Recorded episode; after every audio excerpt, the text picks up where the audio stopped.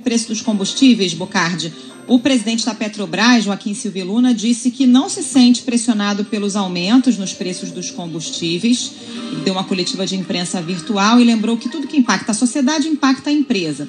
Voltou a falar que o acionista majoritário, no caso é o governo, recebe os dividendos e decide como empregar esses recursos em políticas públicas. A gente lembra que a Petrobras é, antecipou 63 bilhões e 400 milhões de reais em dividendos e agora prevê pagamento ainda maior aos acionistas no quarto trimestre. Hoje teve uma notícia importante, uma decisão dos secretários estaduais é, de Fazenda. Os estados decidiram congelar o valor do ICMS cobrado sobre os combustíveis por 90 dias. Até 31 de janeiro de 2022, o valor do imposto não vai mudar, segundo o CONFAS é o órgão composto pelos representantes dos estados, do Ministério da Economia e presidido pelo ministro Paulo Guedes, mas medidas como essa precisam ser validadas pelos estados de qualquer forma. É um alívio aí no nosso bolso. E ponto final.